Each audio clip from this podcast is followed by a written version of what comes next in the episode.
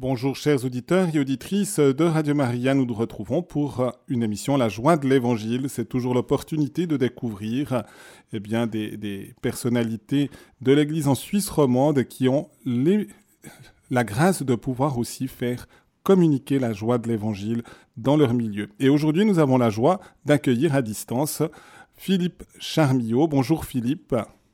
Bonjour Jean-Pascal et qui est responsable du service de la pastorale des familles du Jura pastoral, qui est diacre et théologien, et je me réjouis de pouvoir vivre ce moment avec toi. Voilà, et puis on a l'habitude dans cette émission de se mettre en présence du Seigneur, donc nous pouvons demander au Seigneur qu'il soit avec nous par une prière, et je te laisse Philippe nous dire le choix de la prière que, que, tu, as, que tu nous proposes. Alors cette prière qui s'appelle Prière d'un parent est anonyme. Elle a été publiée dans un livre qu'a rédigé Tim Guénard. C'est un ancien enfant de la rue à Paris qui, lui, n'a pas du tout connu ses parents ni sa famille et qui a euh, choisi quelques prières qui l'ont porté après sa conversion. Alors voici celle qu'il nous qu'il écrit dans ce livre. Prière d'un parent. Seigneur, même si je suis un parent ou un grand-parent, je reste encore ton enfant. Je t'ouvre mon cœur bien simplement. Donne à ma voix un peu de ta douceur. Donne à mon regard et à mes gestes un peu de ta tendresse. Donne à mon écoute la couleur de ta paix et à ma compréhension la chaleur de ton amitié. Ainsi, je pourrai écouter sans juger, conseiller sans reprocher, aimer sans m'imposer. Donne-moi la sagesse de laisser mes enfants, mes petits-enfants, être eux-mêmes. Donne-moi le détachement pour leur permettre de ne pas toujours penser comme moi. Donne-moi aussi l'indulgence de fermer les yeux sur leurs erreurs en pensant aux miennes. Savoir accepter les différences sans être froissé, c'est peut-être cela l'amour. Amen. Amen. Eh bien, merci Philippe. Et c'est vrai que c'est une belle prière, hein, et puis qui peut inspirer tant de situations familiales, avec cette délicatesse aussi d'un amour respectueux de chacun des membres de la famille. Philippe, on va commencer tout d'abord hein, par euh, découvrir un peu comment tu es arrivé à cette responsabilité dans le Jura pastoral et donc un peu peut-être le milieu familial et comment le Seigneur s'y est pris pour t'appeler à ce service d'église. Alors je suis né en 1964 et dans une famille pratiquante, régulière, une maman qui a eu donné du catéchisme, voilà, un papa qui travaillait beaucoup, au service des, gens et des animaux. Et euh, à l'âge de 14 ans environ, lors d'un triduum pascal, c'est-à-dire pendant les célébrations du jeudi, vendredi, samedi et dimanche que nous suivions régulièrement, j'ai senti cet appel à me mettre au service de l'Église et à suivre le Christ. Cet appel à devenir prêtre. Et Ensuite, j'ai fait la maturité et je n'ai pas eu dans ma jeunesse de grandes crises de foi, ni à cause de, ni à cause de l'alcool, ni en lien avec Dieu, pas de crise de foi. Mais je suis resté donc toujours en lien avec cette Église, en participant euh, à un voc ou l'autre, en étant euh, très engagé dans les scouts où on avait un aumônier qui célébrait l'Eucharistie, en rencontrant des témoins aussi sur, euh, sur ma route. Et puis ensuite, euh, j'ai voulu commencer le séminaire. C'était l'époque en 84 du nouveau séminaire à Fribourg. Et j'ai été surpris et décontenancé par la richesse du séminaire qui venait d'être construit, par le luxe de ce séminaire par rapport à l'image que je me faisais euh, d'un serviteur en église. Donc du coup, j'ai obtenu des supérieurs de pouvoir habiter en ville et d'avoir un petit, un petit studio en ville. Ensuite, j'ai travaillé dans mon accompagnement spirituel sur le célibat, l'obligation du célibat, et je me suis rendu compte que finalement, je n'avais pas ce charisme du célibat, mais que j'avais cet appel à devenir prêtre. Et j'ai eu la chance, dans le diocèse de Bâle, le Jura dépend du diocèse de Bâle, de découvrir qu'on pouvait à la fois faire la théologie, se marier et être engagé comme animateur de paroisse, comme responsable de paroisse dans ce diocèse de Bâle. Donc finalement, je pouvais à la fois être honnête et dire, voilà, le charisme du célibat sera peut-être un jour trop difficile à vivre, que la présence d'une épouse permet un équilibre personnel pour moi, et puis en même temps pouvoir me mettre au service de l'Église. Donc je suis convaincu d'avoir toujours euh, ce, cet appel au ministère presbytéral. Ça, je suis sûr qu'il est au fond de moi-même. D'ailleurs, il a été validé euh, par euh, de nombreux collègues pendant nos collaborations de ces 30, ces 30 années. Et là, j'ai été donc en paroisse pendant 30 ans, d'abord en responsabilité in solidum avec des, avec des prêtres, et puis ensuite, euh, on m'a proposé l'ordination diaconale que j'ai eue il y a un peu plus de 10 ans. Et ensuite, j'ai été pendant 15 ans en responsabilité curiale. Alors c'est aussi là quelque chose de propre à notre diocèse. Dans des paroisses où il ne peut plus y avoir de curé, de prêtre ayant la responsabilité de curé, on nomme un théologien ou une théologienne dans cette responsabilité pour pouvoir guider la paroisse, être le responsable de tout ce qui se passe en paroisse, les groupements, euh, la catéchèse, la liturgie, et en lien, alors bien sûr, avec un prêtre qui est souvent retraité ou curé ailleurs et qui intervient, lui, plutôt pour les tâches euh, sacramentelles, celles que je ne pouvais pas donner, donc surtout, surtout la présidence de l'Eucharistie. Et j'ai fait ça pendant donc 15 ans dans différentes paroisses. Et ensuite, l'évêque, il y a deux ans, m'a demandé de créer le service de pastoral des familles parce que euh, chaque canton euh, roman possède un tel service depuis de nombreuses années, mais le Jura n'en avait pas. Donc il m'a demandé de euh, partir de rien pour créer ce service, suite aussi aux insistances du pape François de prendre euh, la famille comme priorité pastorale. Voilà un petit peu très rapidement le parcours. Je suis marié donc et nous avons avec mon épouse Michel quatre filles entre 20 et 26 ans. D'accord. Euh, Philippe, peut-être dans, dans, le discernement du départ, justement, euh, comment s'est passé intérieurement dirais, ce, discernement par rapport au célibat et par rapport au, au, fait d'être appelé au mariage, peut-être? Et puis après, peut-être de nous dire un peu, parce que ça nous donne déjà un peu des, pistes sur la famille, c'est passé aussi le discernement d'être appelé au mariage et finalement à la fécondité d'avoir quatre filles. Alors je pense que ça a été un temps euh, difficile de tiraillement intérieur. Euh, cette période où je sentais Dieu m'appeler comme, euh, comme prêtre, je le sens encore, m'appeler comme prêtre, pour être vraiment au service des communautés, comme celui qui fait le lien entre les différentes sensibilités, celui qui porte le souci de l'unité d'une paroisse, d'une unité pastorale, d'une part, et puis d'autre part, cette peur de me dire, voilà, je suis tout feu, tout flamme, j'ai fini la théologie, j'ai 25, 26 ans, je me fais ordonner prêtre, mais que va-t-il se passer dans 10, 15, 20 ans où peut-être euh, j'aurais été confronté à des situations plus difficiles, où une partie du feu sacré euh, euh, sera, sera retombée, où j'aurais rencontré forcément la jante féminine en Église, puisque sans les dames en Église, eh bien, il n'y a plus de vie paroissiale pratiquement, parce qu'elles sont quand même le plus, plus de 50% à porter dans le bénévolat la vie des paroisses. Donc voilà, j'étais partagé entre ces deux soucis. Et puis finalement, je pense que la chance de notre diocèse de pouvoir euh, à la fois me mettre au service du Christ, de l'Église, de la paroisse, et de pouvoir euh, euh, me marier et de pouvoir ensuite avoir une famille, eh bien, m'a permis de ne pas être, pendant ces 30 ans et aujourd'hui, quelqu'un de frustré ou quelqu'un de déçu ou quelqu'un de d'aigri qui aurait voulu devenir prêtre mais qui n'a pas pu. Donc, euh, parce que j'ai pu vraiment donner, euh, donner tout ce que j'avais comme charisme au service des gens.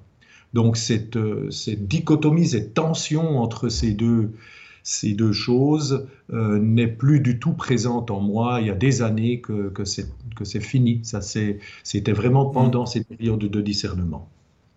Et c'est sûr, on doit arriver à la, à la conclusion en quelque sorte, qu'on est aussi appelé au célibat, et pas simplement de dire je, suis obligé de l'accepter ou une chose comme ça. Et ça, je pense que c'est très dommageable et c'est probablement, tu restes une des raisons de, souffrance pour la personne, mais aussi pour la vie des communautés quand tout d'un coup il y a, un choix du célibat, mais comme imposé de l'extérieur. C'est vraiment important que ça soit librement qu'on le choisisse, comme c'est important de choisir librement une épouse, puis de se dire, bon voilà, je, je choisis de vivre avec cette personne pour toute mon existence, dans la fidélité, et la grâce du mariage sera aussi une grâce sacramentelle qui rayonne finalement sur, euh, sur notre vie.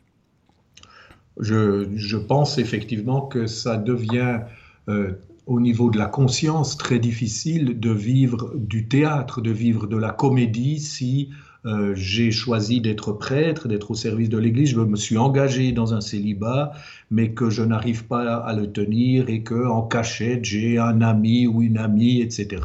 Je pense qu'au niveau de, de, la conscience, ça doit être très difficile. Mm-hmm. Et je trouve que là, euh, il y a une souffrance. J'ai rencontré des collègues qui, qui, qui n'ont pas, qui n'ont pas choisi la même chose que moi et qui vivent de réelles souffrances. Mmh. Et je trouve que cette souffrance, l'Église devrait en tenir beaucoup plus compte. Elle est bien sûr là dans nos pays européens, mais elle existe en Afrique. J'ai parlé avec des prêtres africains.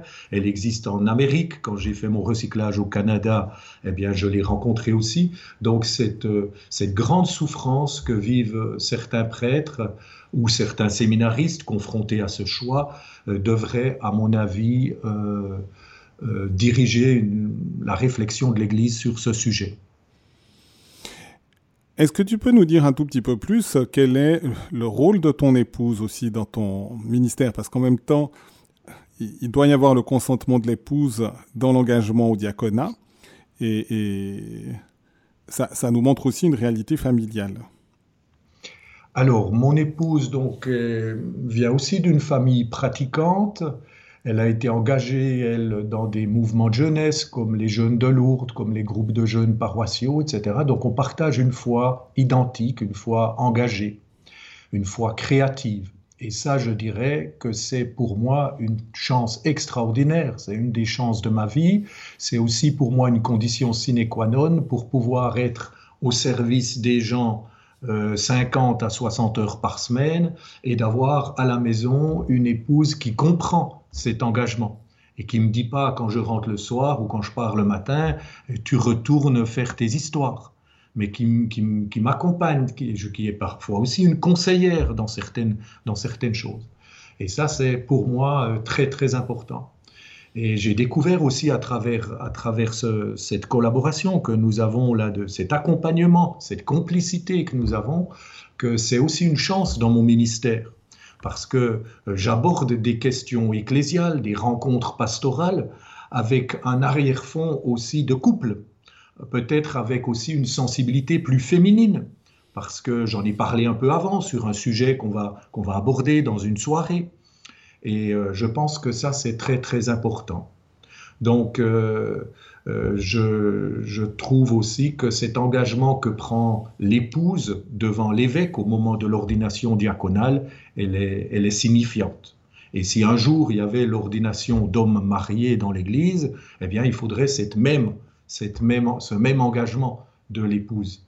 Il faudrait même, je trouve, un temps probatoire où on pourrait dire, eh ben voilà, ils sont mariés pendant trois ans, pendant cinq ans, et ensuite la communauté, euh, en voyant l'engagement de l'épouse, en voyant la vie de couple, peut-être la vie de famille, peut dire, eh bien, on est d'accord pour une ordination presbytérale. Mais pas qu'il y ait une ordination presbytérale à la sortie des études, comme elle l'est actuellement pour euh, les prêtres célibataires, sans qu'il y ait eu une, vie conjugale euh, que, la, communauté ait pu apprécier et qu'elle ait pu recommander. Mhm. C'est du reste la, pratique des églises orientales rattachées aussi à Rome, comme de l'église orthodoxe, de laisser aussi de, de, rester dans l'état de vie dans lequel on se trouve. Donc si on est célibataire au moment de l'ordination, on engage le célibat, mais comme on l'a souligné, avec aussi une liberté d'engagement et pas comme une imposition. Et puis sinon, on attend qu'il y ait une stabilité aussi de l'état matrimonial pour, pour aller plus loin dans les ordinations. Donc, pour les personnes qui connaissent peut-être pas très bien, dans les rites orientaux, il y a ces deux possibilités, qui est une longue tradition euh, d'ordonner des hommes mariés pour le, pour le ministère. On trouve aussi le même, euh, la même démarche dans l'Église maronite, qui, elle, est rattachée à l'Église catholique et dont le responsable est le pape. Il y a aussi dans notre Église une, une branche de l'arbre Église catholique qui, euh, qui vit de cette façon-là. C'est intéressant. C'est ce que je disais, les rites orientaux rattachés à Rome, justement. Il y en a plus, il y en a plus, il n'y a pas seulement les maronites, il y a aussi une palette de... C'est peut-être ce qu'on connaît un peu plus, peut-être, les maronites, pour... Euh, mhm. Et puis, j'aimerais encore te demander un peu le, le lien. comment vivent aussi tes enfants par rapport à, à ton engagement, comment, aussi comment s'est fait finalement aussi la transmission peut-être la foi au sein du foyer avec un engagement d'église comme le tien? Alors, je pense que la seule manière d'éduquer des enfants, euh, c'est de leur montrer l'exemple. Et ça, c'est valable aussi bien pour nos convictions religieuses que pour nos convictions humaines, que pour nos passions, etc. Donc, euh, elles ont très vite remarqué que leur papa était un passionné du Christ et de l'Église. Donc elles, ont aussi, euh, elles sont aussi euh, euh, intervenues comme servantes de messe, par exemple. Elles ont suivi le catéchisme, etc. Mais jamais on ne les a poussées pour faire des camps ou pour entrer dans un mouvement parce qu'elles entendaient déjà parler régulièrement de la paroisse. On avait l'habitude de prier le soir en famille avant qu'elles se couchent quand elles étaient enfants. Donc du coup, là, on a laissé cette liberté de pouvoir après euh, s'engager dans un mouvement ou dans l'autre. Et puis ensuite, euh, ça leur a donné une assise, si on veut. Ça leur a donné un peu des racines à ces enfants. Et puis ensuite, on leur a donné aussi des ailes en acceptant que bah, certaines ont encore un lien avec l'Église, parce que euh, quand elles rentrent à la maison, parce que maintenant elles sont plus à la maison, quand elles rentrent à la maison le week-end, elles disent ah ben, Papa, tu célèbres où? Eh bien, je veux, je veux venir à la messe. Et puis d'autres qui semblent un peu plus éloignées parce qu'elles ont eu d'autres influences, elles ont rencontré d'autres cultures, mais on sent que ces racines chrétiennes, ces racines de service à l'autre, ces racines de partage, de solidarité, mais aussi de lien à la transcendance. Euh, elles les ont gardées. L'autre jour, une me disait, ben voilà, j'étais en souci pour une copine, j'ai passé dans une église, j'ai acheté un petit lumignon, et puis j'ai prié devant Marie. Mhm. Voilà, alors qu'elle est absolument pas pratiquante euh, euh, de, tous les dimanches. Voilà un petit peu comment, comment elles ont vécu ça. Mais elles l'ont jamais vécu comme une pression de, de copines qui se sont moquées d'elles, par exemple, voilà. Je pense un peu au même titre que, que, les enfants de, de professions indépendantes, comme, comme la fille d'un menuisier, la fille d'un avocat ou la fille d'un médecin. Euh, on ne se moque pas forcément du, travail de son papa, même si euh, euh, il est peu à la maison. Mmh, mmh. J'aimerais encore te poser cette question. Donc, Saint François de Sales souligne la, spiritualité en disant un évêque n'a pas joué au chartreux, mais un laïc n'a pas joué au ministre ordonné. Et puis, des gens mariés ne doivent pas justement être aussi solitaires que, les chartreux. Et donc d'avoir une spiritualité et une dévotion qui est propre, je dirais, à ton état de vie, qui, cumule quand même plusieurs éléments, qui le mariage, ta responsabilité paternelle, même si maintenant elles sont hors de la coquille, mais on garde de toute façon la, responsabilité qui est différente au fur et à mesure de la croissance des enfants, et puis aussi cet engagement d'église comme diacre et au service de la pastorale de la famille. quelles sont les sources de ta spiritualité Peut-être? Qu'est-ce qui t'aide finalement à tenir? Parce que on sait que dans tout ministère, c'est pas tous les jours facile. Il y a aussi des difficultés, des tensions, et, il faut tenir comme du reste dans la vie familiale et conjugale, il y a aussi ces épreuves. comment justement tu... Ça peut déjà être une piste pour aider peut-être des personnes, soit mariées, soit d'autres diacres ou, d'autres personnes engagées dans l'apostolat au niveau de l'Église? Alors, le, la base de, de, mon engagement, eh bien, c'est la Bible, et particulièrement le Nouveau Testament. C'est là-dessus, c'est là-dessus que je construis mon existence, que je donne du sens aux événements qui arrivent, et puis que j'essaye de puiser euh, les forces. Donc ça, c'est par une prière euh, quotidienne et régulière. Je suis aussi euh, régulièrement, une ou deux fois par année, dans des monastères parce que j'ai besoin de recevoir de ces communautés priantes qui ont un lien très régulier euh, avec, le, Christ dans leur liturgie, eh bien, de recevoir aussi une force de ces, gens-là. Ensuite, ce qui me donne du sens aussi, c'est de me plonger de temps en temps dans des grands penseurs d'Église. Et je pense par exemple à François Varillon, un, jésuite décédé il y a de nombreuses années, mais qui déjà dans les années 80, euh, 70, euh, avait des, des positions euh, audacieuses, novatrices, voyait que l'Église allait bouger, qu'elle allait être transformée, que cette grande Église, sur un piédestal, liée de près ou de loin au, pouvoir politique et militaire, vacillerait un jour et puis qu'elle devrait se réinventer. Et ça, ça me fascine, ça me fascine puisque euh, je crois que euh, l'Église n'a pas, n'a pas des, pour but de donner des conseils, des recettes, mais qu'elle doit plutôt indiquer par la foi comment répondre aux questions actuelles du monde. Et là, je pense qu'il faut, il faut chercher parce qu'on n'a pas de réponse toute faite. Ce n'est pas des photocopies du passé qui nous permettent de vivre aujourd'hui en 2023. On doit être soucieux de la tradition et de, toute la richesse de la tradition, mais on doit apporter des réponses pour le monde d'aujourd'hui. Donc euh, ça, c'est aussi une piste importante pour moi. Et puis une autre piste, eh bien, c'est tous ceux qui sont, qui sont vivants aujourd'hui, qui réfléchissent, qui publient, et euh, qui, cherche à être créatif pour rejoindre les gens à travers euh, la liturgie, à travers les rencontres.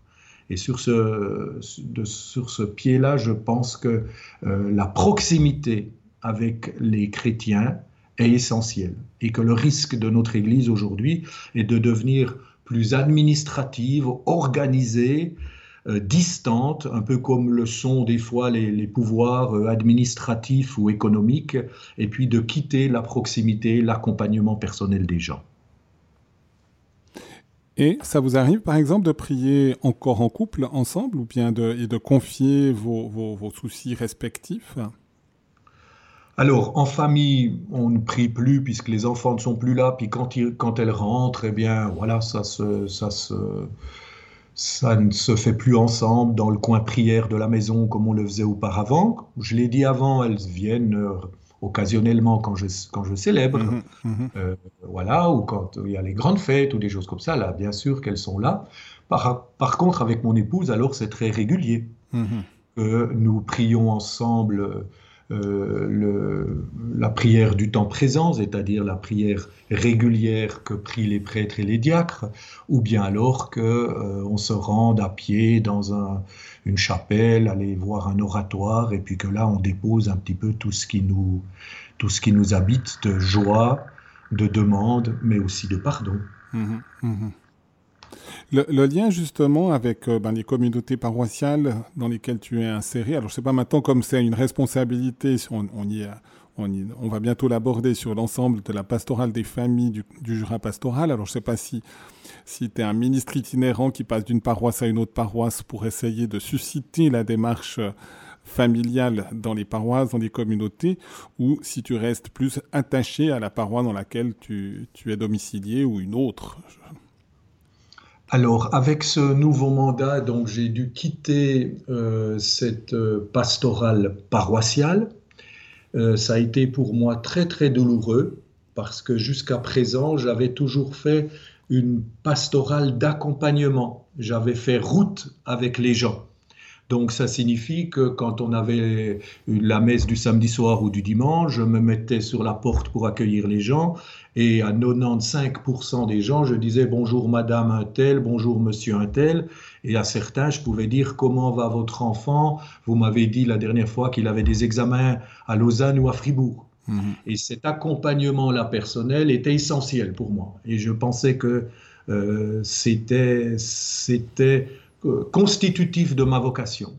Mais en quittant ça, je suis venu non plus dans une pastorale d'accompagnement des gens, mais dans une pastorale d'événement, une pastorale événementielle, parce que j'organise, euh, je sais pas, une montée vers Pâques pour les familles dans telle région du Jura il y a quelques familles, 10, 12 familles, que je ne reverrai peut-être plus jamais parce que j'organise euh, une Saint-Valentin, un repas pour euh, des couples et aucun de ces couples à Pâques s'inscriront à cette Saint-Valentin parce qu'elle a lieu à un autre coin du Jura où je ferai une soirée de prière pour la vie pendant l'Avent dans un troisième lieu où il y aura des gens que je n'ai jamais vus voilà, donc maintenant c'est une pastorale événementielle qui est peut-être plus difficile comme euh, pour moi à accepter. Mhm. Parce que j'avais l'impression d'être plutôt fait pour, euh, pour l'accompagnement pendant 30 ans et maintenant, je dois découvrir aussi la chance de pouvoir rencontrer des gens différents, de faire vraiment un tout petit bout de chemin avec eux, une soirée, une célébration, un petit, un petit parcours, etc. Et puis après, de lâcher prise et de les laisser partir en disant, ben, j'espère qu'ils ont été nourris, qu'ils ont trouvé quelque chose, que euh, l'Église a pu euh, leur donner goût à l'Évangile, ou en tout cas, leur donner goût à, suivre les pas du Christ.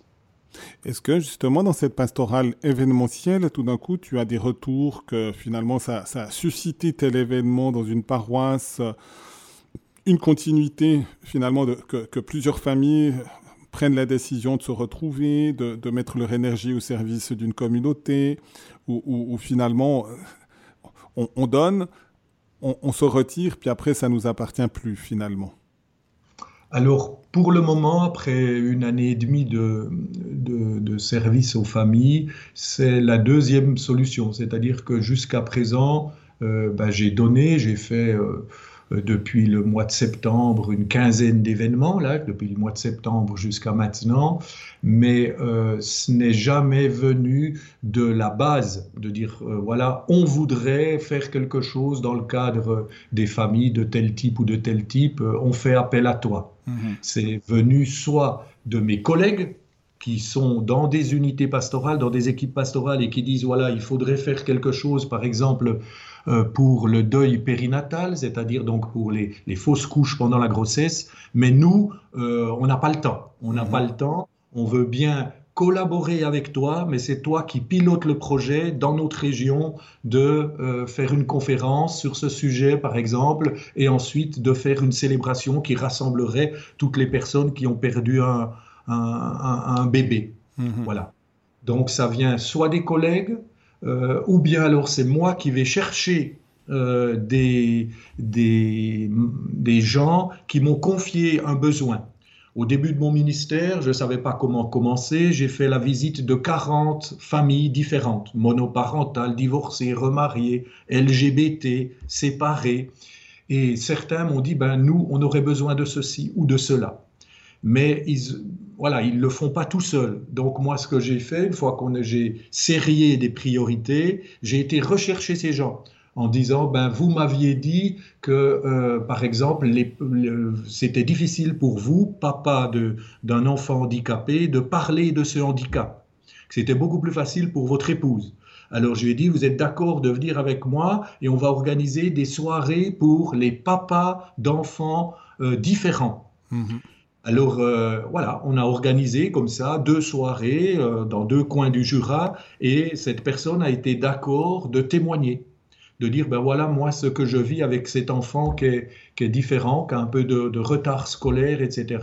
à cause d'un AVC qu'il avait fait quand il était bébé. Mhm. Voilà, donc s'associer aux gens pour créer l'événement. Mais euh, l'idéalisation ou l'idéal euh, qui serait que ces gens, une fois que je me suis retiré, disent Eh, on continue quelque chose chez nous. Euh, ça, ce n'est pas encore arrivé, non mhm. Il faut souvent un peu de temps aussi pour ça. Puis des fois, ça arrive, des fois, ça n'arrive pas. Donc. Euh, Philippe, je te propose une petite pause musicale. Je rappelle du reste aux auditeurs qu'en deuxième partie, s'ils le souhaitent, ils peuvent appeler au 021 313 43 90 pour poser peut-être une question à Philippe Charmillot, de lui confier une intention de prière qui pourra peut-être porter et dans son cœur de diacre et en même temps aussi dans, dans sa famille, peut-être avec son épouse, ou également de, de, donner un témoignage en lien avec ce ministère, peut-être précédent paroisse ou dans la pastorale des familles, qui est sa responsabilité actuelle. Et je, je te laisse nous dire le choix musical que tu as pris. Alors j'ai choisi euh, un texte de Grand Corps Malade. Grand Corps Malade, c'est un, chanteur, un slammer français qui a une 45 ans, 50 ans, qui a été très longtemps, suite à un accident, paralysé. Et finalement, il a pu retrouver ses jambes et se remettre debout et venir sur scène parce qu'il euh, a eu la force de se reconstruire. Et il a, c'est pour moi un des plus grands paroliers actuels, il trouve les mots pour dire des choses que nous, nous vivons. Lui, il en a vécu certaines, mais il y a des choses où il n'a pas vécu. Par exemple, il trouve des mots pour parler de la joie d'être une femme enceinte. Et nous, on peut trouver des mots, mais lui, ils sont poétiques. Lui, ils ont du sens, ces mots. Et j'ai choisi une, chanson qui s'appelle Pocahontas. Pocahontas était une autochtone amérindienne qui est morte en 1617 autour de laquelle il y a beaucoup de légendes et puis des films. Elle est une héroïne aussi. Et elle, euh, il y a eu un dessin animé qui a été fait, réalisé il y a quelques années, qui a été vu par un grand nombre d'enfants qui se sont identifiés à cette, euh, à cette dame. Et euh, il a écrit ce, texte et mis en musique pour signifier le cycle de la vie.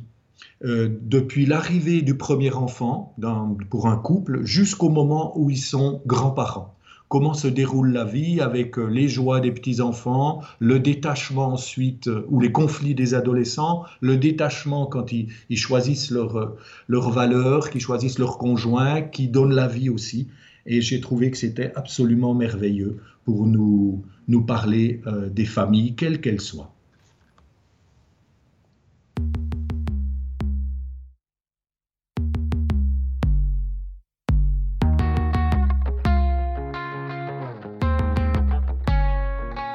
Déjà eu les premiers mots, les premiers rires déclenchés, les premiers pas, les premières courses, les premiers genoux écorchés, les premières photos à quatre, les premières crises de cauchemar, les premières nuits pointillées, les premiers vices de couche tard. On a encore les mémories et les parties de domino, les jouets qui font trop de musique et les matins trop matinaux. Les journées de taf raccourcies, l'ultimatum de 16h30 et les promenades au parc, tous les jours où ça leur tente.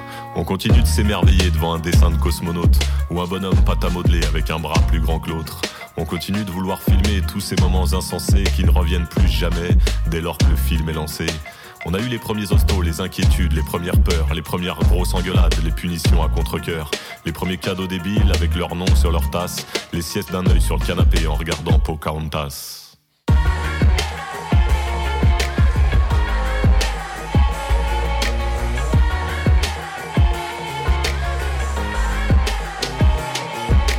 Sans impatience les premiers devoirs à la maison, les premiers stress de contrôle, les boules au ventre à l'horizon, les premiers mots dans le carnet pour les tarés quand ils s'amusent, les premières mauvaises notes pour les carrés de l'hypoténuse. On redoute un peu quand même le cartable de 20 kilos, cahier à spirale, intercalaire, trousse qui déborde de stylo. Et puis aura le premier portable, les premières booms, premières soirées, les premières peines de cœur, premier encart un peu foiré.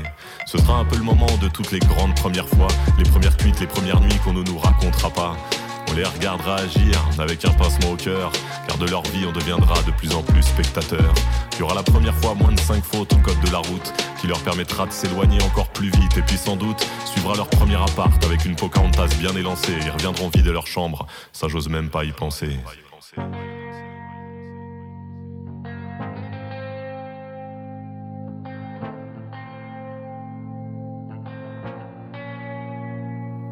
Il nous restera ça, je l'espère, ce sentiment essentiel, de les avoir bien préparés à cet immense bordel. Il nous restera ça, j'en suis sûr, cette indicible joie de les voir courageux, bien épanouis dans leur choix. Il nous restera une maison avec une ou deux chambres en trop, retrouvant le statut de jeune couple en perdant suite par en pro. Il nous restera à regarder devant en appréciant ce qu'il y a derrière, prendre plein de photos de demain pour compléter celles d'hier. Et puis les chambres en trop seront à nouveau amochées par la nouvelle génération des premiers genoux écorchés. Le cycle jouera son rôle implacable et fatidique, et on retrouvera des jouets modernes qui font toujours trop de musique. Au milieu des nouveaux cris, on se dira qu'on a réussi à fabriquer ce manteau qui nous protège la vie. Ce confort impalpable, ce tremplin, cette béquille, ce miracle anodin, on a fait une famille.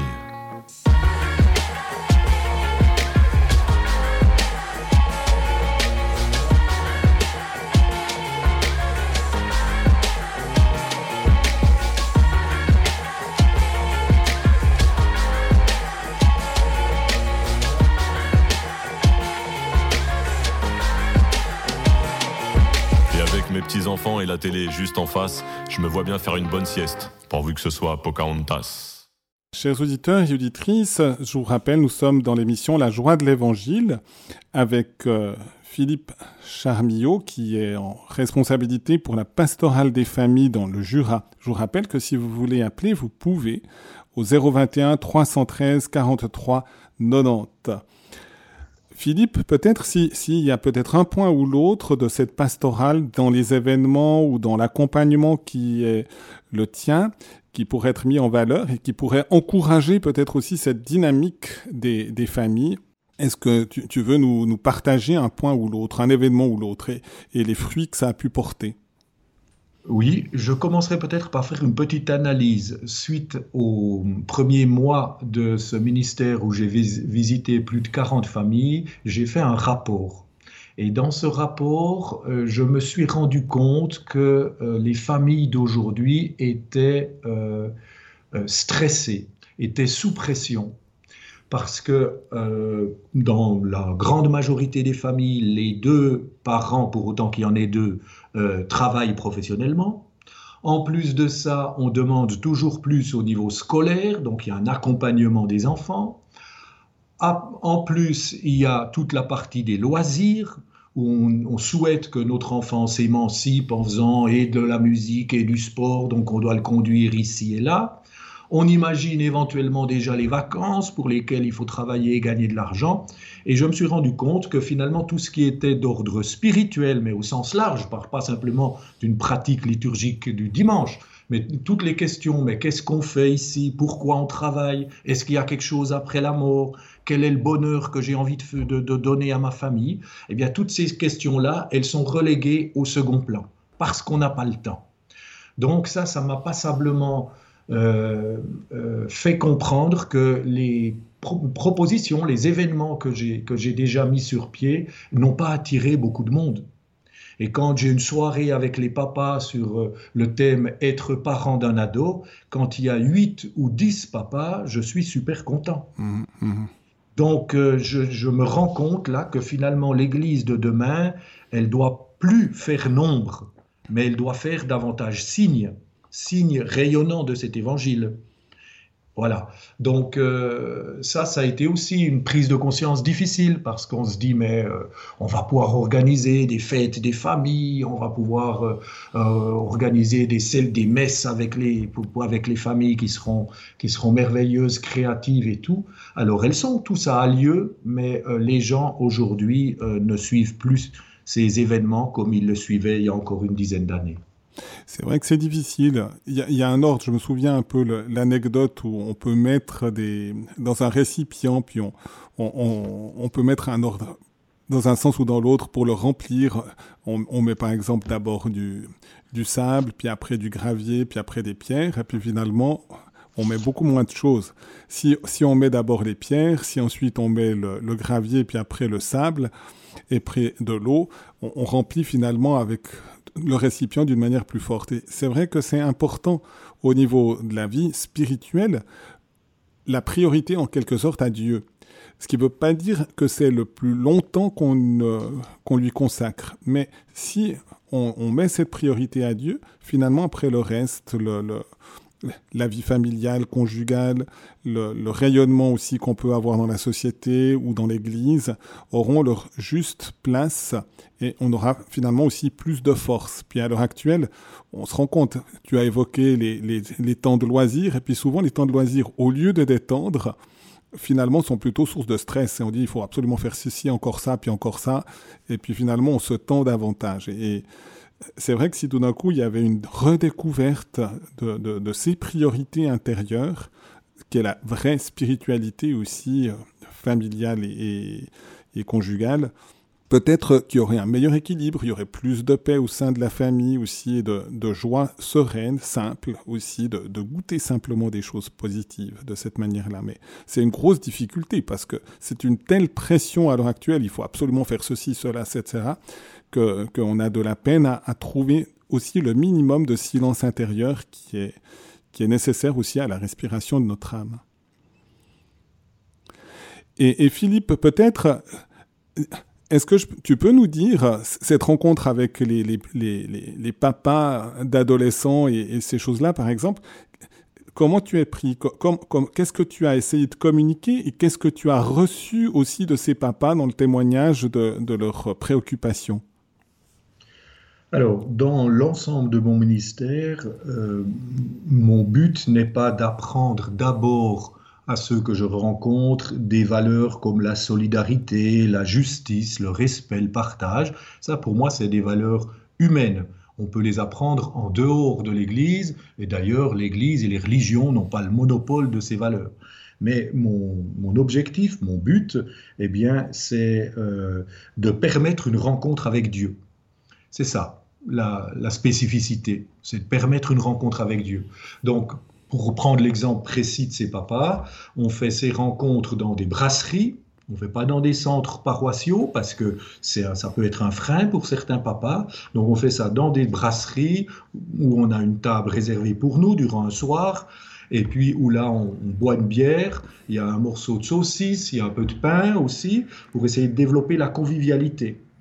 Et ensuite, après ce témoignage donné par un des papas sur son expérience, où il livre un peu quelque chose de ses tripes, c'est pas des considérations sur il faudrait, on devrait, mais c'est vraiment ce qu'il vit, eh bien, on ouvre la discussion euh, à partir de petites questions que le témoin euh, donne les gens participent, certains plus, d'autres moins, et finalement c'est à la fin seulement que cette rencontre avec Dieu est possible à travers un temps de méditation, de prière, où on confie euh, les enfants, ces situations, etc. à Dieu pour nous demander de les accompagner.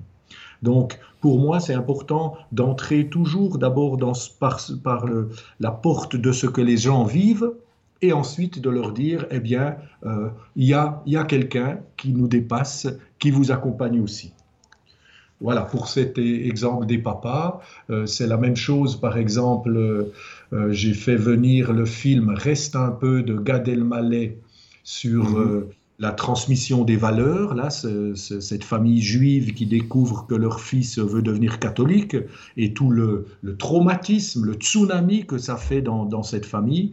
Et on aura prochainement ce film suivi d'une discussion par rapport à, nos attentes sur l'avenir de nos enfants.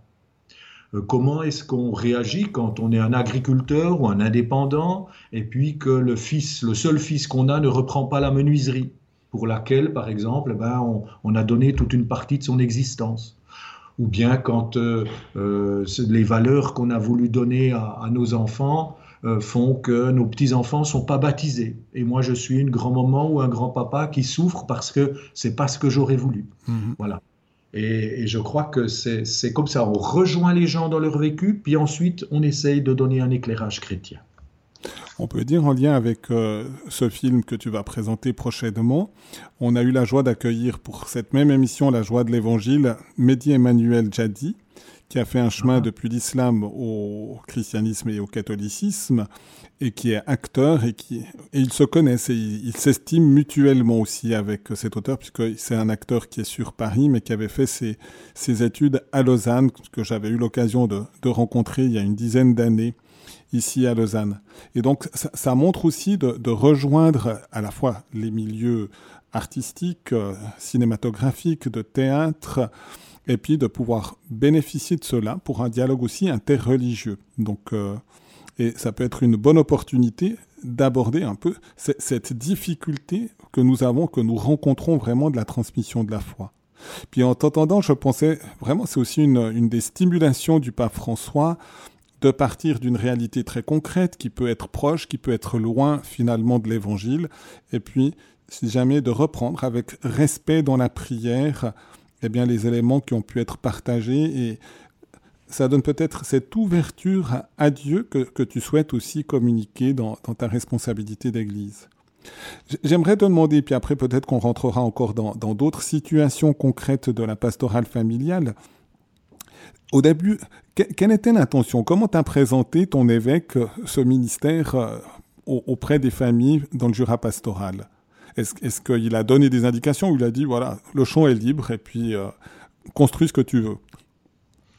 Alors, l'indication de départ, c'était de dire, voilà, euh, la foi vient d'abord de la transmission de valeurs qu'on donne de génération en génération. Il y a des exceptions. Un Paul Claudel qui, qui, rentre dans l'église à Paris et puis qui tout d'un coup euh, reçoit une illumination. Ou des gens qui vont à Lourdes, qui sont mi-figue, mi-raisin et qui reviennent avec la certitude de la foi. Mais euh, sinon, ben, ça se fait dans la transmission des, familiale et de dire, mais voilà, on est en perte de vitesse dans cette transmission, c'est maintenant très souvent plutôt les grands-parents qui transmettent plus que les parents. Ensuite, le schéma de la famille, deuxième chose, le schéma de la famille a explosé depuis plusieurs années. Ce que j'avais quand moi j'étais enfant, il y, a, il y a 50 ans, un papa, une maman et, des enfants, eh bien, euh, devient, devient plus rare parce qu'on a un nombre, par exemple, au Jura, de 50% de divorces sur les mariages. Donc c'est un des taux les plus élevés de Suisse.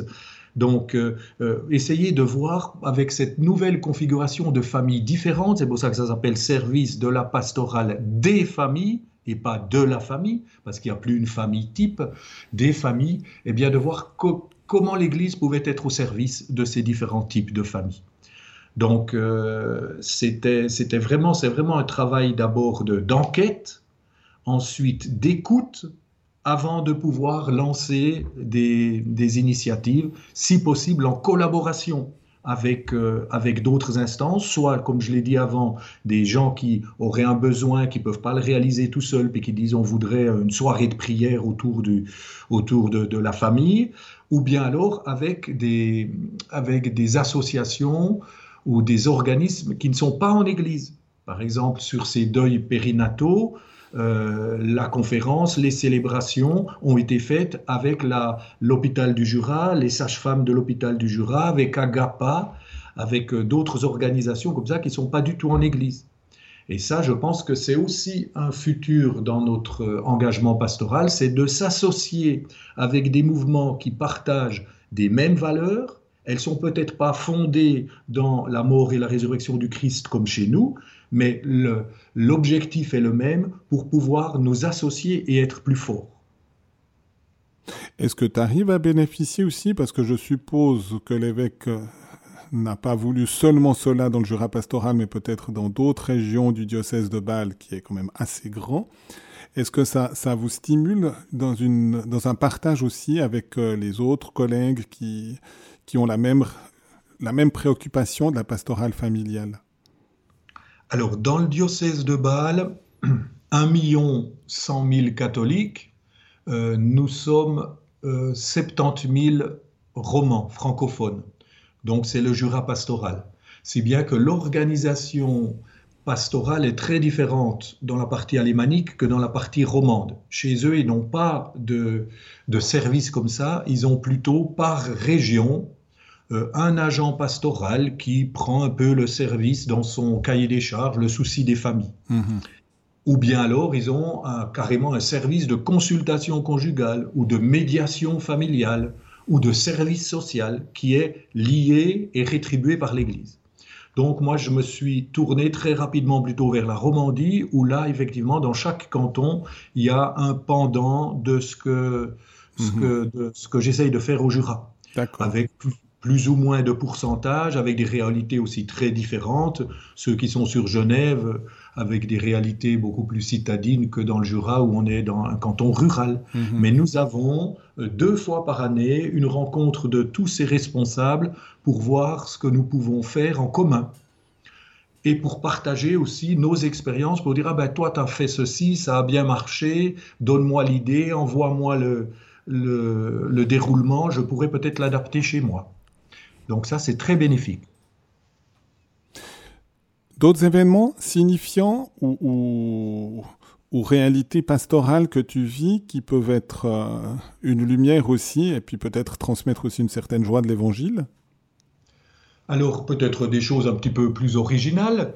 Euh, j'ai fait au mois de septembre, après m'être rendu compte de l'importance des animaux de compagnie dans les familles le, petit chaton, le chien, le cheval dans, chez ceux qui ont une écurie. J'ai euh, contacté une pasteur qui, est aussi, qui a des animaux et on a fait une bénédiction des animaux. Donc chacun et chacune pouvait venir, euh, qui avec justement son lapin, qui avec euh, son chien, même il y a plusieurs cavaliers qui sont venus. On a fait ça dans une loge en plein air et on a euh, euh, redit combien l'animal faisait partie de la création au même titre que l'être humain qui devait en prendre soin et que l'un apportait des choses à l'autre. Et ce n'était pas uniquement unidirectionnel, l'homme ou l'être humain qui profitait des animaux. Et ça, ça a été un tout beau moment de, partage. Mmh. Une autre chose euh, qui aura lieu prochainement, c'est un tournoi de jeux intergénérationnel parce que euh, des grands-parents me disaient mais nous on a bien la garde de nos petits-enfants mais on joue pas beaucoup ensemble parce qu'il y a la télévision, il y a les écrans, il y a les devoirs, etc. On rit pas beaucoup ensemble, on fait pas beaucoup de choses ensemble. Et du coup on va prendre un après-midi où il y aura un tournoi de jeux de cartes, mais aussi d'autres jeux de plateau, où les équipes ne peuvent être euh, constituées que de grands-parents avec leurs petits-enfants. C'est une bonne idée. Du reste, je vais te dire que moi, ça m'arrive plus d'une fois dans le ministère de la confession, quand euh, je trahis pas de secret de confession en disant ça, mais quand des parents confessent leur stress, leur tension, leurs difficultés aussi parfois relationnelles au sein de la famille, je donne comme pénitence de jouer entre parents et enfants. parce que souvent, on ne joue pas assez entre parents et enfants, et le jeu a un côté gratuit qui manifeste des fois plus fortement que même tout le travail qu'on peut faire tout au long de la semaine, qui est aussi nécessaire bien sûr, mais manifeste plus l'amour parce qu'il y a une plus haute gratuité. Et donc de jouer au sein de la famille d'une manière toute gratuite, simplement pour vivre un moment de détente, je pense que c'est fondamental pour prendre conscience que les membres de la famille s'aiment profondément. Mm-hmm. On arrive gentiment à la, fin. Est-ce qu'il y a une chose que tu aimerais encore dire? Puis après, on terminera avec une prière aussi que tu as choisie pour demander que toutes ces réalités familiales, parfois qui, qui, vont pleinement dans le sens de l'évangile, parfois aussi dans des moments de fragilité qui ont besoin aussi d'accompagnement et, de, de, mettre en contact avec le Christ qui, aime tous les êtres et qui est miséricordieux à l'égard de tous. Et on a tous besoin de la miséricorde du, Seigneur par une, prière. Est-ce que tu, il y a un point avant de conclure par la prière que tu aimerais peut-être encore euh, souligner? Et peut-être de demander aux auditeurs de le porter dans leur prière aussi. Alors, on a peu parlé des couples, et parce que voilà, le temps, le temps imparti est court, mais euh, finalement, je me suis rendu compte aussi que le couple est comme une œuvre de cristal qui a été, qui a été sculptée, qui se sculpte au cours, de, au cours des jours et de, la, et de la vie, et puis que ce couple, eh bien, il faut encore plus aujourd'hui que dans le temps le protéger, l'accompagner, l'aimer, et que ça nécessite des soins quotidiens. Et là, je ne peux qu'inviter les couples à s'arrêter de temps en temps dans cette course effrénée de tout ce qu'il y a réalisé pendant une journée, une semaine, un mois, pour euh, se redire, mais tiens, pourquoi on est ensemble? Quelles sont les valeurs merveilleuses que je découvre chez toi? Qu'est-ce que tu m'apportes? Qu'est-ce que tu complètes dans ma personnalité que moi je n'ai pas? Donc même, pourquoi pas se, prendre un souper, pourquoi pas se prendre une, session une fois, un jour, euh, pour, pour, pour travailler, pour entretenir ce couple qui est vraiment une très très belle œuvre de cristal, donc fragile aussi. Et ça peut être une opportunité quand on rencontre aussi des difficultés, mais aussi pour communiquer aussi sa joie de vivre en couple et en famille, de prendre contact peut-être avec la pastorale de la famille, peut-être s'il y a un numéro de téléphone ou s'il y a le site, juste de donner une petite indication avant la prière finale.